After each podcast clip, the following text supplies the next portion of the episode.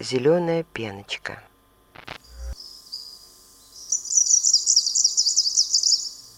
Птичий язык. Привет, с вами подкаст «Птичий язык» на глаголе ФФМ. Его ведущий Марковин Антон, орнитолог, сотрудник зоологического музея, координатор программы птицы в Москве и Подмосковье, а также ведущий орнитологической экскурсии Bedwatching Moscow. Зеленая пеночка не слишком-то известная для широкой публики птица. Многие, возможно, и вовсе никогда не слышали о ней, хотя это и обычный для средней полосы России вид. По своей роли в художественной культуре эта птичка вряд ли сможет соперничать с соловьями, воспетыми множеством поэтов. Но все-таки ей посвящались стихотворные строки. Грозой освеженный подрагивает лист, ах, пеночки зеленый, двухоборотный свист. Это четверостишее принадлежит перу Эдуарда Багрийского, который точно подметил характерные особенности песни «Зеленой пеночки». Звонкие свистовые ноты часто повторяются по два раза подряд. Звучание песни «Зеленой пеночки» часто сравнивают со звуком трения пальца о стекло.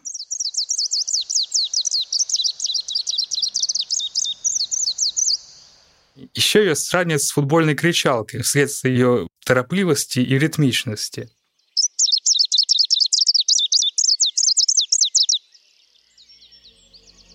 Самцы западного подвида зеленой пеночки исполняют всего лишь семь типов песен, которые на слух э, не, не так просто различить друг от друга. Тут можно отметить, что у многих птиц, например, у соловьев, существуют песенные диалекты, поэтому, например, пение соловьев из Московской области будет заметно отличаться от пения того же самого вида где-нибудь, например, где-нибудь на юге России. Э, различия есть даже между пением самцов на западе и востоке Московской области. Зеленой пеночкой ситуация совершенно иная. То небольшое число типов песен, которое исполняет западный подвид, практически неизменном виде исполняется на всем пространстве его огромного ареала. Возможно, что такое сравнительно низкое разнообразие песен связано с тем, что западный подвид очень быстро расселялся по своему ареалу.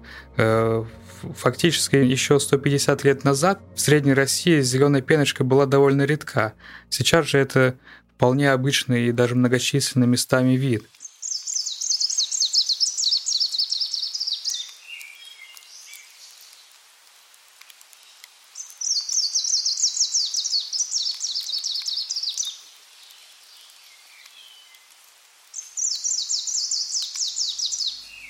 Эту песню наверняка слышали все, кто бывал в лесу в конце мая и июня, но вот увидеть ее исполнителя гораздо труднее.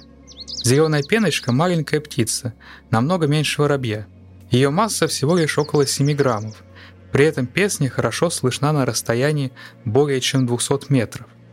Интересно, что именно благодаря песне Гилберт Уайт, знаменитый английский натуралист конца 18 столетия, Одним из первых догадался, что в Англии живет не один, а три вида пеночек.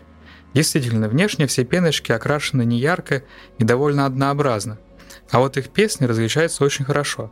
Особенности пения отражены в таких названиях, как пеночка-трещотка, пеночка-теньковка. Да и само слово «пеночка», возможно, этимологически связано с пением – Оперение зеленой пеночки действительно зеленоватое сверху, а снизу желтоватое. Разглядеть это можно только с небольшого расстояния. Обычно же эта птица поет и кормится, часто совмещая оба этих занятия высоко в кронах деревьев, к тому же все время перепархивая с места на место. Как и другие пеночки, она умеет ненадолго зависать возле кончика ветвей и склевывать с них мелких насекомых, до которых не могут добраться другие птицы. Нередко ловит свою добычу и в воздухе – Уничтожая гусениц, зеленая пеночка вносит свой вклад в борьбу с вредителями леса. Особенности охоты пеночек отражены в латинском названии этого рода – филоскопус, что в переводе означает «обследующее листья».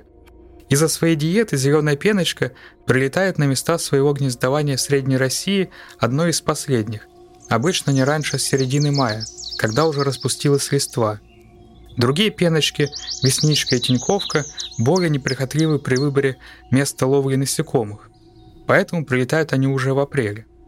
Вернувшись в места размножения, самцы занимают территории, которые могут использовать из года в год.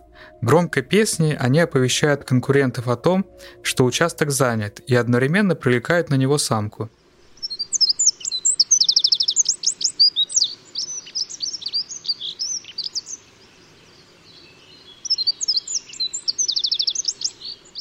Самка самостоятельно строит гнездо из мха и травинок. Расположено оно на земле, очень укромно, чаще всего на каком-нибудь склоне, уступе или в нише среди корней вывороченного дерева. В конце июня и июля появляются птенцы, которых обычно 5-6. Выкармливают их и самец, и самка. Как и другие пеночки, зеленая пеночка порой становится жертвой кукушек, которые подбрасывают свои яйца в гнезда – Тогда парой крохотных птиц приходится ухаживать за кукушонком, который к концу периода выкармливания во много раз превосходит по размеру своих приемных родителей.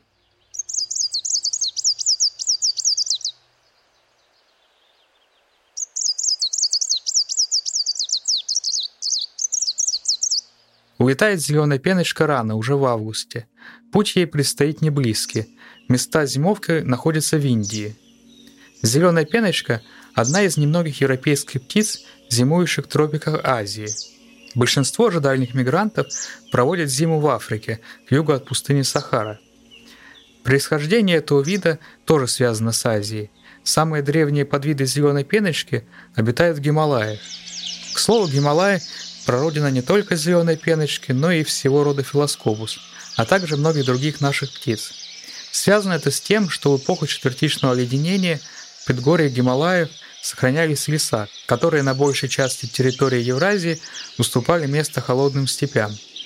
В периоды похолоданий такие леса служили убежищами для лесных животных и одновременно очагами формирования новых видов. Кроме того, горный рельеф создает хорошие условия для изоляции разных популяций, что также способствует видообразованию. Благодаря этим факторам сейчас в Гималаях обитает свыше 30 видов пеночек, для сравнения, в Средней России их всего четыре.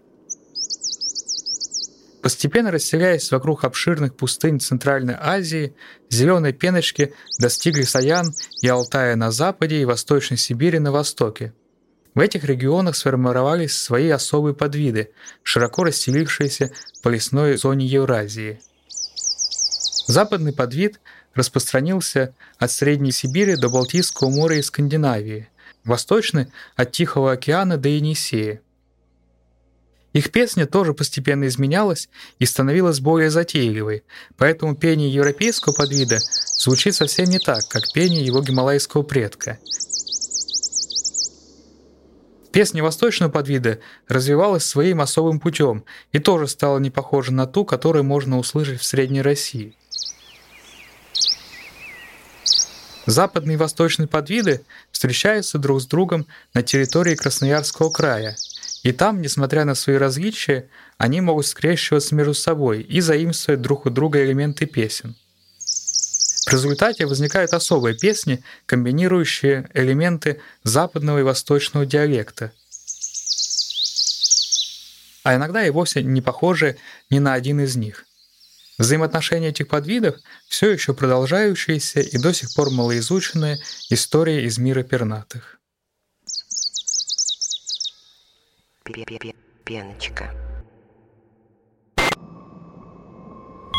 Глаголев ФМ. Для тех, кто в пути, из ниоткуда в никуда.